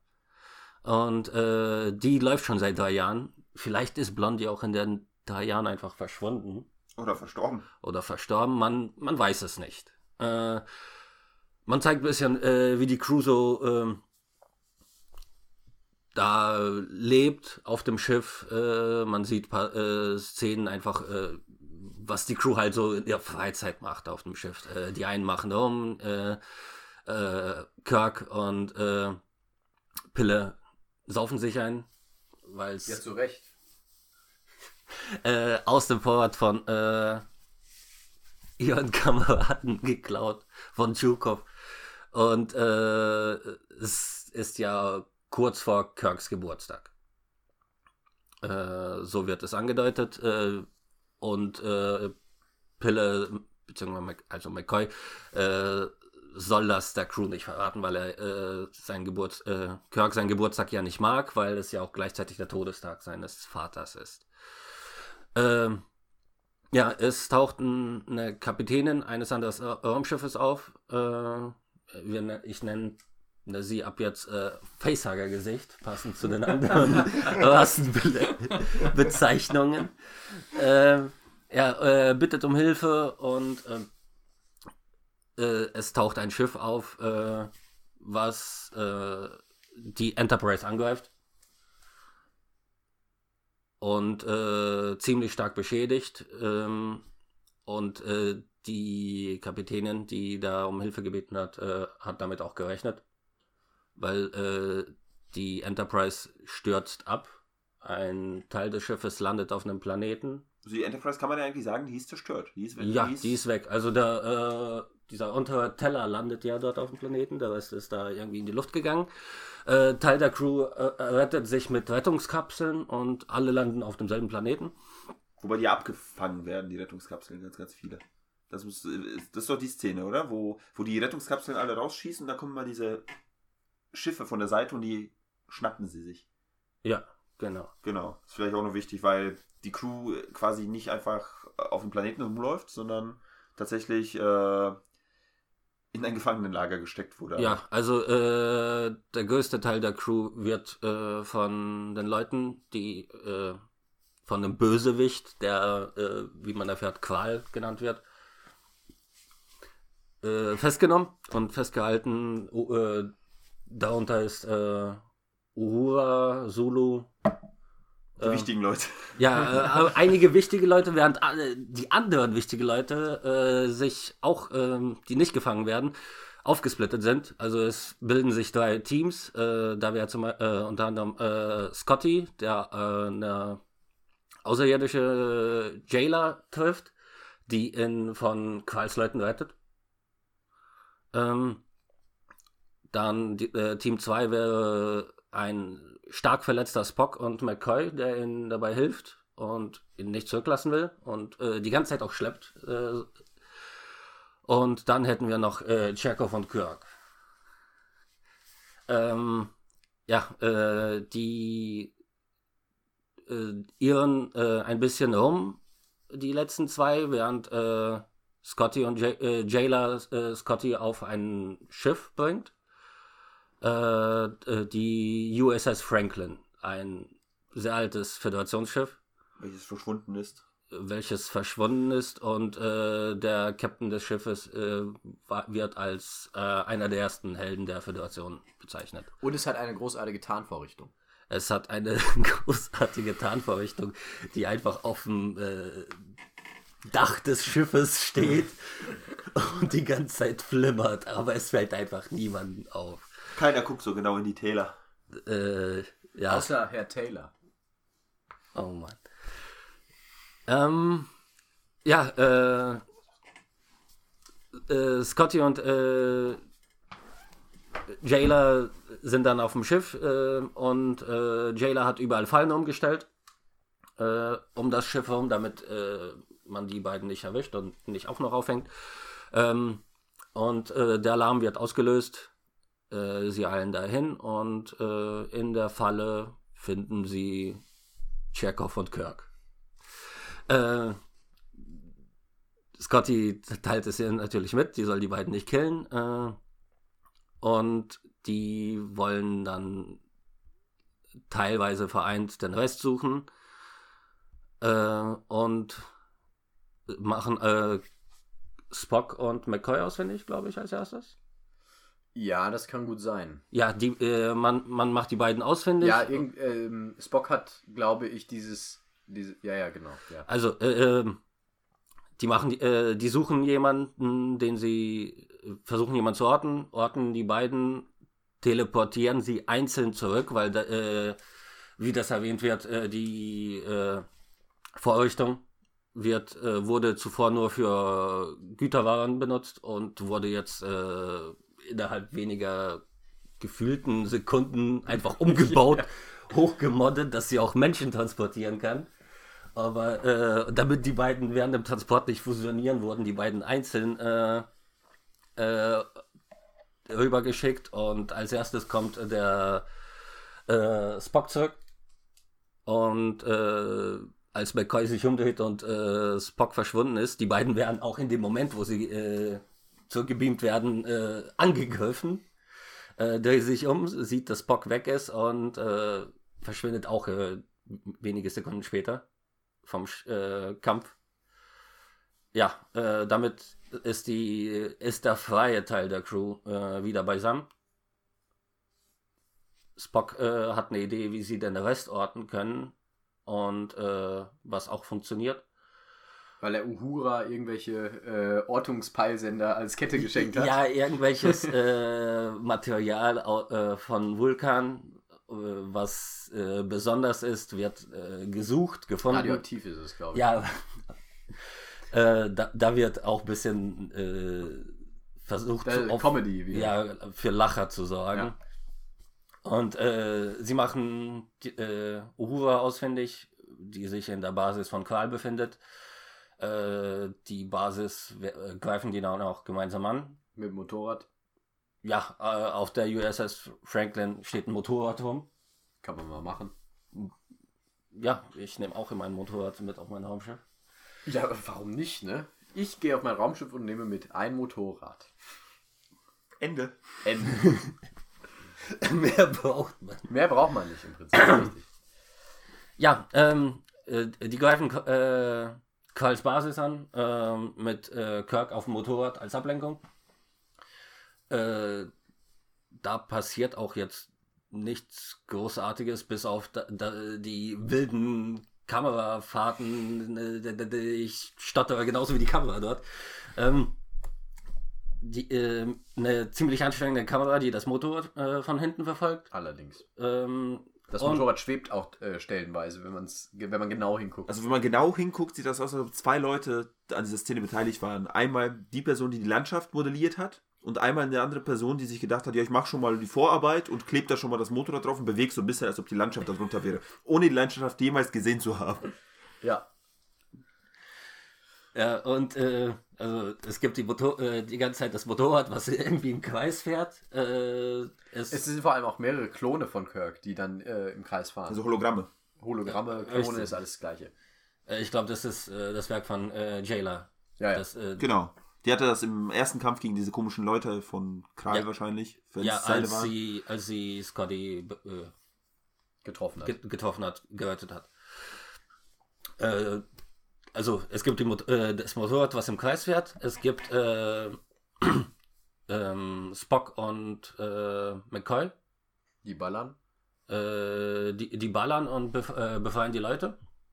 Und es gibt äh, Jailer, äh, die sich mit dem Unteroffizier, ich weiß nicht, welchen Posten der jetzt äh, vertritt, äh, nicht mit Kral selber, sondern mit einem anderen Typen sich anlegt und die ganze Zeit einen Kung-Fu-Fight hinlegt.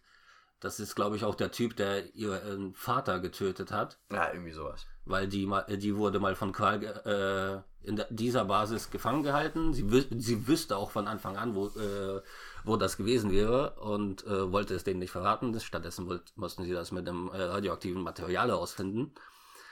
Ähm, hat sich dort ein Kung-Fu-Fight mit dem Typen geliefert und äh, ihr Gerät zum äh, Zurückbeamen wurde ihr aus der Hand geschleudert. Und äh, sie wird in letzter Sekunde von einem springenden Kirk mit der Hand gehalten und die landen äh, auf der USS Franklin auf dem Boden praktisch. Ja, währenddessen werden ja auch parallel die ganzen äh, Gefangenen rausgebeamt, immer in 20er Portionen. Ja, was, was, was jetzt übersprungen wurde, ähm, äh, das ganze äh, Krawall gibt's ja, weil die äh, Qual oder äh, Kohl oder Krell oder Kriel. Crawl, keine Qual, äh, Qual, Qual wollte äh, die ganze Zeit eine, äh, ein Stück haben, was sich auf der äh, Enterprise befand. Wollte sich das krallen halt, ne? Genau. Äh, und äh, das, hat, das hat er gesucht und äh, das hat sich äh, haben sie versteckt im Kopf von dem Facehugger-Captain. Äh, Und zwar hinten drin. ja, das war ein äh, Artefakthager zu dem Und äh, während sie gefangen äh, ge- gehalten wurden, äh, hat, wurde äh, Zulu, äh, wollten sie was antun, da hat das Facesaga-Mädchen das äh, äh, Artefakt hergegeben. und äh, ist auch schon mittlerweile tot. Das haben wir jetzt Das haben wir übersprungen. Sterbende äh, Facehugger sind nicht so wichtig. Ähm, ja, also äh, Qual hat das äh, Artefakt, was sich als eine Biowaffe herstellt, äh, rausstellt und ähm, will da, äh, wollte damit äh, die Station äh, Yorktown angreifen. Die Crew äh, wird gerettet. Sie sind alle auf der USS Franklin mittlerweile, äh, während vorhin die Angst hatten, dass Leute, zwei Leute gleichzeitig gebeamt werden. Werden auf einmal 20 Wer- gebeamt. Ja, wurde halt noch mehr getuned innerhalb von wenigen Minuten, Stunden. Ist doch klar. Äh, das war, das ist Scotty, der, der das macht, ne? Ja, Scotty- da- Scotty ist einfach Sk- Wahnsinn. Sk- Sk- Scotty tunt alles innerhalb von. Montgomery Scotty. Äh, ja, äh, und dann tunen sie das Schiff auch noch so weit, dass, äh, obwohl es wird äh, erwähnt, dass das Schiff eigentlich, äh, das ist ein Raumschiff, es ist nicht dafür gedacht, vom Boden aus einfach zu starten. Sondern in der Atmosphäre und es ist einfach 40 Jahre alt oder so. Aber hey, Älter, glaube ich. oder noch älter. Ja, auf jeden Fall ist es ein, es ist ein Es ist Wrack. alt. Es ist alt, es ist kaputt, es funktioniert nichts mehr. Das ist, wenn man ein Boot nimmt, welches in der Garage zum Fahren äh, gebracht wird. Das ist eine interessante, eine sehr interessante Metapher. Ein Boot, was in der Garage zum Fahren gebracht wird. Fährt deine Oma auch im Hühnerstall Motorrad oder was? äh, also, äh, jedenfalls fällt dann diese, dieses Raumschiff mehr oder weniger von dieser Klippe runter. Und auf wundersame Art und Weise kriegen sie es dann doch gestartet. Und In dann der kommt es letzten wieder, Sekunde. Dann kommt es wieder so schön hochgeflogen in einer wahnsinnig klischeemäßigen Einstellung. Und äh, dann fliegen sie weg. Dann fliegen sie in Richtung Yorktown. Ja. Äh, langsam aber sicher verfolgen sie äh, Karls äh, Karl und seine Mannschaft, äh, die äh, so ziemlich riesig zu scheinen, äh, Zu sein scheint. zu sein scheint. Und äh, die greifen eben Yorktown, äh, Yorktown an von außen, wollen äh, sich da reinbohren und äh, es wird, äh, ich glaube, K- Kirk, Kirk ist, nee, ähm, McCoy, Zulu, Spock. Blondie. Spock. Spocky. Ja, Blondie auch. Auf einmal, auf einmal ist sie dort. Äh, äh, Tapetengesicht. äh, Spock und McCoy äh, kappern äh, so ein Sch- äh, Schiff von äh, Karls Mannschaft und äh, verfol äh, verfolgen äh, äh, das, was da abgeht.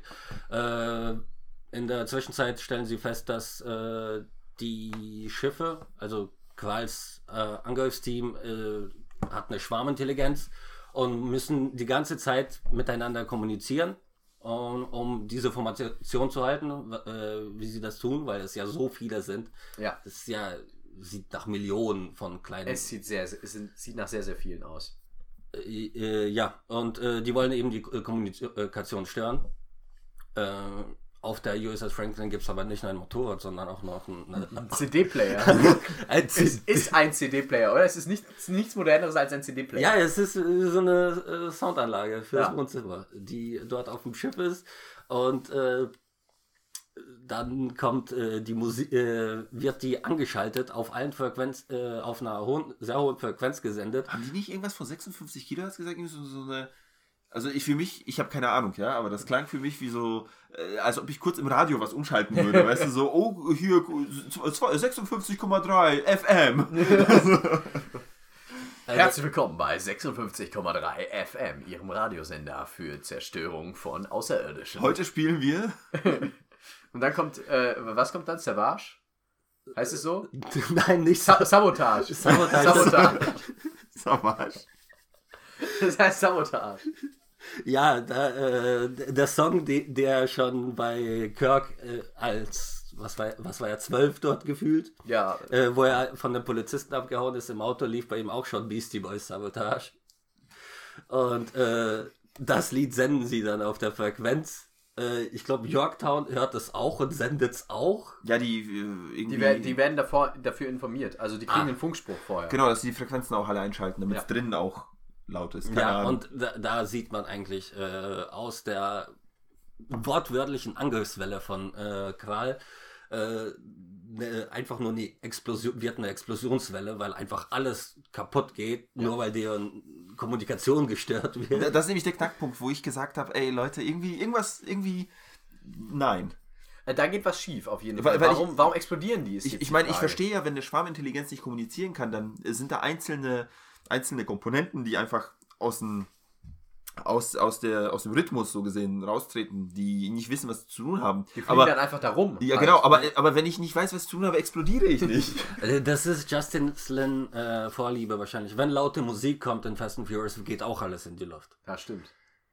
Äh, Ihm ist egal, ob das in Space Oder ist. irgendwer holt eine Shotgun raus und äh, zielt aus dem Fenster oder so. Ja, das ist wahr. Also das ist eine extrem komische Situation. Das ist auch, äh, ich, also das, ich fand das eher, äh, also ich konnte das nicht richtig ernst nehmen, muss ich sagen, diese Szene. Ich weiß nicht, ob sie zum Ernstnehmen gedacht ist, aber Es war optisch ansprechend. Da- Das war cool in gut Szene aus. Es gesetzt. Äh, aus, ich ja. ich fand es nette Anspielung auf äh, es, äh, Anfang von Teil 1. Äh, Kirk kommentiert jetzt auch äh, mit äh, die Gute Songwahl, Auswahl, gu ja. gute Wahl, gute Songwahl. Äh, aber die Szene an sich ist irgendwie, äh, nein, wa warum? Ja, ich vor allem, ich es habe auch sehr ich, komisch. ich hab auch das Gefühl, dass das ganze Budget von diesem Film in diese Szene reingegangen ist. Wenn man sich vorher das Motorrad anguckt, äh, welches da rumgeschwebt ist, ähm, da, man sieht wenn schon, man wo sich die generell so manche Textur anguckt. man, man, man kann schon sagen, dass die CGI-Leute auf jeden Fall ihren Auftrag hatten, na, gegen Ende das meiste rauszuholen. Ja, für das große Finale. Ähm, was Ziemlich äh, scheiße ist. Ja, was, was äh, auf Yorktown äh, stattfindet, weil natürlich äh, schafft es Qua äh, Qual ein Loch äh, in die Atmosphäre zu bohren. Die, also Yorktown ist ja so eine Schneekugel. Als Schneekugel wird jetzt Genau. McCoy bezeichnet es Wenn man schüttelt, geht alles kaputt. Ja. Ja. In die Schneekugel wird ein Loch gebohrt. Qual kommt dadurch.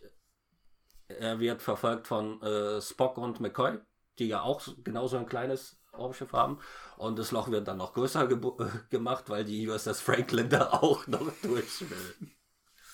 Denn schon, denn schon. Ja.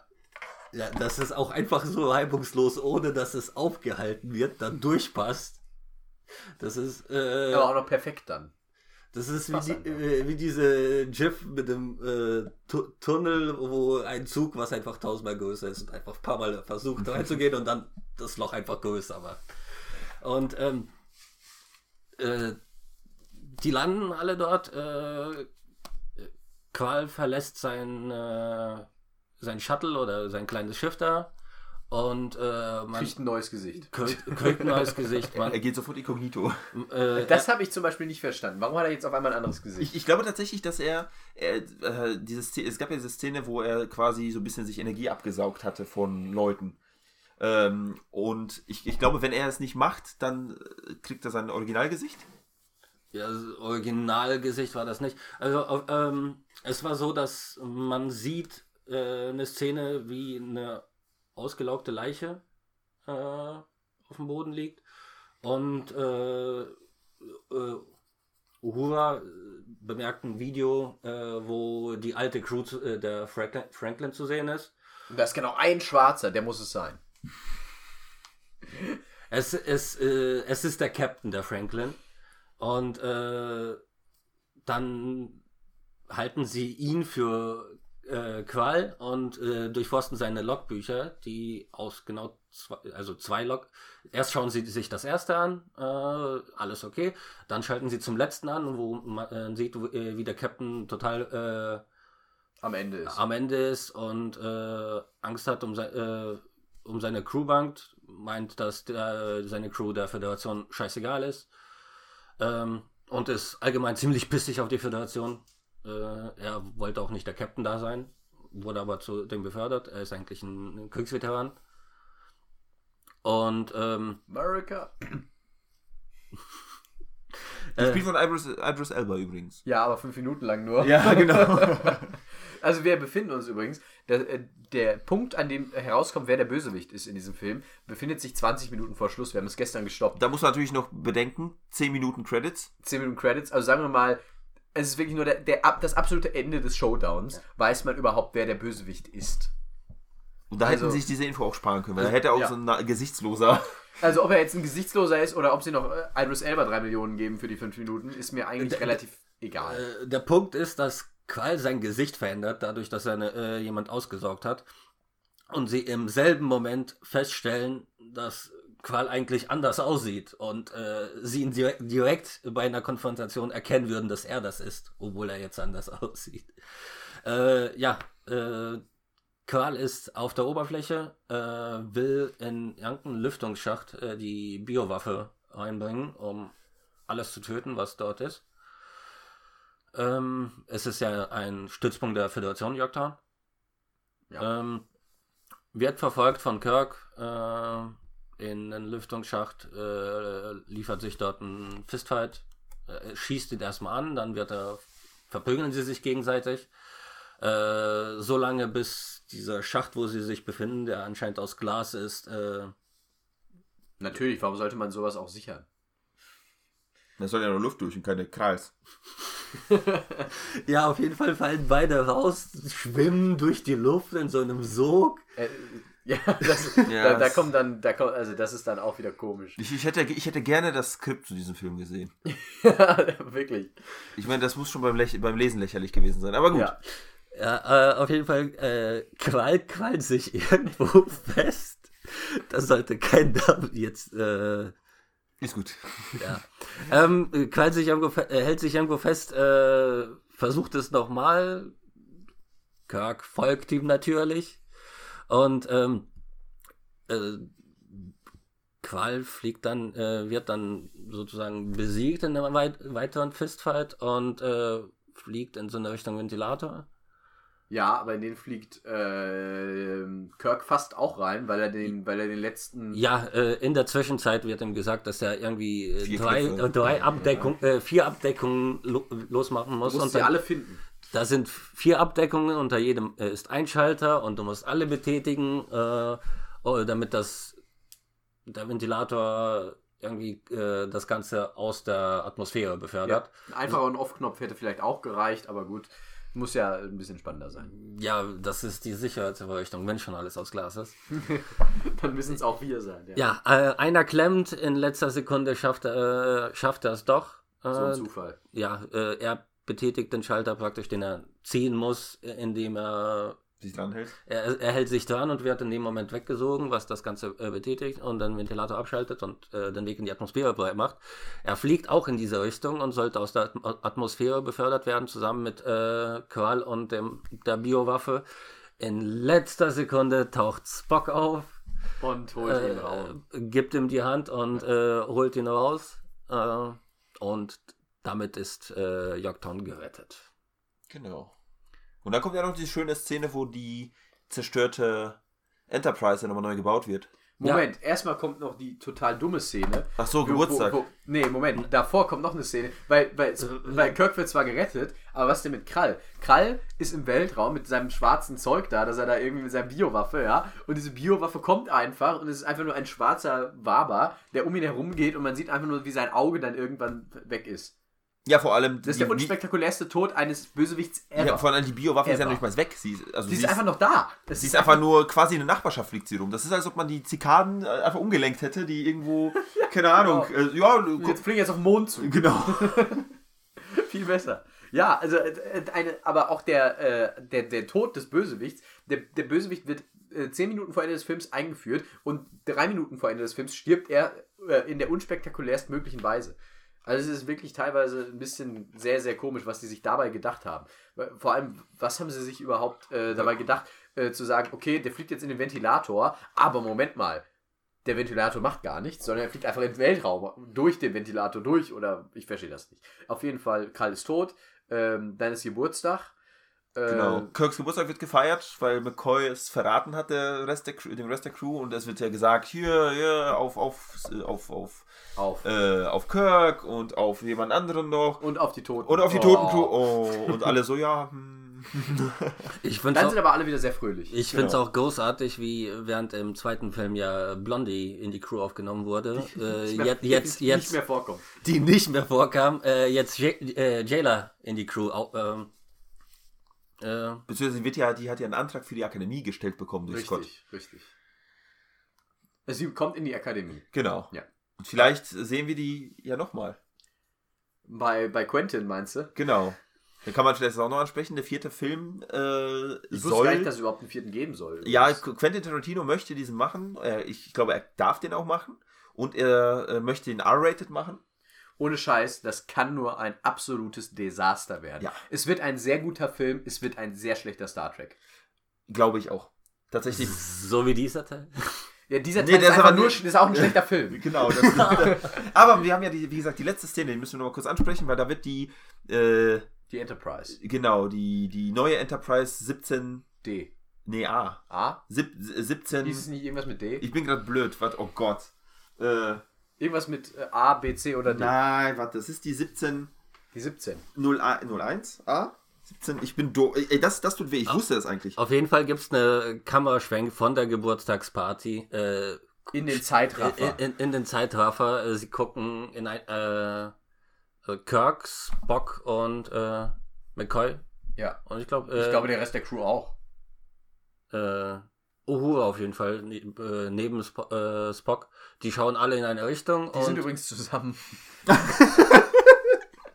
des, deswegen hatte sie ein vulkanisches Amulett. Äh, ja, äh, sie schauen in eine Richtung und als die Kamera dahin schwenkt, äh, sieht man, wie die neue Enterprise gebaut wird. Genau. 1701 A. Diese NCC Enter 1701 A. die, die Enterprise, die sich dann aufmacht äh, zu neuen Welten, zu neuen Gefilden, zu neuen. Ihr kennt das Spiel. Das ist übrigens das Schiff, was die in der Originalserie später auch bekommen. Ja, eben, das meine ich. Das meine ich. Also, da, wo soll dazwischen jetzt noch Platz für einen vierten Teil sein? Das könnte man zumindest nicht mehr als Prequel vor der Serie. Ja, aber es ist ja, es ist ja in dem Sinne ja kein Prequel. Weil es ist ja einfach nur ein Re also das ist nämlich, zumindest wenn man es auf den ersten Film bezieht, finde ich diese komplette Trilogie, die wir jetzt haben, wenn wir jetzt so ein bisschen zum Fazit kommen wollen, ähm, diese Trilogie ist ja in dem Moment eigentlich, haben sie sich gedacht, komm, wir nehmen dieselben Leute nochmal, also dieselben Charaktere, machen einen Reboot. Aber dadurch, dass sie diese Zeitreisenkomponente eingefügt haben, ist es eine Art Reboot, das mit in das Universum eingreift. In das alte Universum. Eben, deswegen, so wird es zum Prequel. Aber es ist ja kein Prequel, weil die Geschichte im Nachhinein ja verändert worden ist. Weil zum Beispiel die, die Stories, zum Beispiel diese Khan-Geschichte, passiert, soweit ich mich recht erinnern kann, in der eigentlichen, also im Kanon der alten Serie, passiert das äh, relativ spät in dieser Fünfjahres-Mission. Hm. Ja. Äh, weil das war ja auch ein Kinofilm, der. Das war der zweite Kinofilm, das muss ja schon super spät gewesen sein, dieser Fünfjahres-Mission. Ähm, genau. Und ähm, in, der, in dem Film passiert das ja sogar vor der äh, Fünfjahresmission. Also die, die Sachen aus dem. Die, die, die Sachen, die eigentlich in der Serie passieren werden, sind teilweise schon passiert. Da- Darum ist es kein Prequel, darum ist es wirklich ein Paralleluniversum. Es ist ein Reboot mit, Mit Anschluss. mit Anschluss, genau. Mit Anschluss. Ja, das ist ja, äh, wie gesagt, äh, Paralleluniversen sind immer eine, so, so eine Sache. Ähm, bei anderen Serien oder äh, zum Beispiel in bei Comic ist es ja was ganz Normales, einfach überall. Deswegen gibt es ja diese Multiversen immer. Genau. Es Ja. gibt äh, von einer Serie einfach fünf verschiedene Geschichten, aber alle gehören in den Kanon, weil alle in verschiedenen Paralleluniversen passieren. Ja, ich kann mich mit sowas immer sehr schlecht anfreunden, muss ich sagen. Ich habe lieber einen Serienkanon, den ich verstehe, ja, äh, und äh, dann reicht's auch. Da brauche ich keine Prequels, Reboots oder Ich- ich bin da ähm, bei dir. Downloads oder was auch immer. Ich, ich bin da bei dir, außer die machen es wie hier, wie im ersten Star Trek-Film jetzt, dass die wirklich das Ding anhängen. Äh, Aber der erste Star Trek-Film ist noch nicht, also sagt noch sozusagen noch nicht, äh, macht, oder macht doch noch nichts, was irgendwie die anderen Filme ausschließen würde. Ähm, ja. Also im ersten Film Nee, passiert nee, nee, nee, nichts, was doch, doch, in doch. der Serie weil, allein, weil allein die Pike-Geschichte, ich, ich, ich erinnere mich, glaube ich, jetzt nicht mehr, aber in, quasi in Episode 0 von der Star Trek-Serie von 66 stirbt Pike. Gut, okay, ja. Meine ich zumindest. ja. Äh, Kann, kann auch sein, dass ich mich da. Aber das, wie gesagt, das ist gefährliches Halbwissen und sehr weit aus dem Fenster gelehnt. Deswegen äh, machen wir das auch einfach nicht. Genau. Ja, äh, Wir sind durch mit diesem Cast, würde ich sagen, oder? Oder haben wir noch war, weitere war das das Fazit? abschließende Bemerkungen? Also ich, ich sag mal so, ich habe mein Fazit gezogen. Ich weiß nicht, wie es bei dir ist. ich habe mein Fazit auch gezogen. Der dritte Teil ist scheiße. Schließe ich mich an. Da, da schließe ich mich auch an. Äh, Ich meine, äh, hm. Die Action-Szenen waren okay, aber irgendwie habe ich das, äh, gab es in anderen beiden Filmen Sachen, die mir einfach viel besser gefallen. Also was ich äh, im, vor dem Podcast schon gesagt habe, äh, der dritte Teil hat mich irgendwie hat mich das Ganze angesprochen bei den anderen beiden Filmen. Es fand mehr im Weltraum statt, während äh, der dritte Teil einfach fast zu 90% auf einer Oberfläche stattfand. Und aber ansonsten, äh, der, der erste war super für einen Film. Ich nehme an, ich äh, äh, Daniel ist hier der Mensch, der die Star äh, Oh, Ja, ja, ja, ja, ja, ja. es tut mir leid. Ei. äh, eine Star Trek Serie schon mal gesehen hat, äh, während ich keine einzige Folge gesehen habe, äh, weder von neuen noch von alten noch von irgendwelchen. Es war, äh, die Filme waren mein erster Kontakt mit Star Trek. First Contact. So heißt, glaube ich, einer der Filme. Ja, ich, deswegen sage ich ja. nicht- Deswegen sage ich ja. Oder, oder, ein, oder eines der Spiele. Ich bin mir nicht mehr ganz sicher. Oder beides. Ich, ich finde es ja übrigens so schön, dass wir jetzt gerade den 12., 13. und 14. Film äh, besprochen haben. Sind es nicht 11, 12 und 13? Nee, ich glaube tatsächlich, es gibt ein. Jetzt lehne ich mich mit. Nee, ich lehne mich nicht aus. Scheiß drauf. Ich weiß es nicht.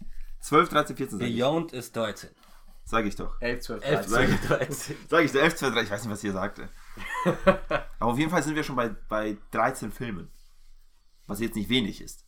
Für ein Universum, welches fortlaufend ist in dem Sinne. Ja. Und ich meine, man kann jetzt in der Theorie, wenn man Bock hat, kann man äh, einfach Next Generation machen mit, ähm, mit, mit, mit, äh, jetzt fällt mir sein Name nicht ein. Dieter. ich habe einfach irgendeinen Namen gesagt. Keine Ahnung, ob das. Mann, Dok äh, hier, Dr. Strange wollte ich schon sagen. Ich bin raus. Ich bin, mein, mein Kopf ist durch, scheiß drauf. Es ist, äh, man kann theoretisch einfach die Serie nochmal fortsetzen, die man schon mal gemacht hat. Nochmal neu als Reboot, weil das passt ja in Kanon so gesehen rein. Wenn man keinen Bock mehr auf Kirk hat, nimmt man einfach äh, die nächsten. Das ist ja Cruise. das, was bei Discovery momentan los ist, oder nicht? Discovery hat doch eine komplett neue Crew mit einer komplett neuen Ja, ja, Schiff. das machen die ja, ich meine, das machen die ja immer, aber ich meine im Filmkanon, weißt du?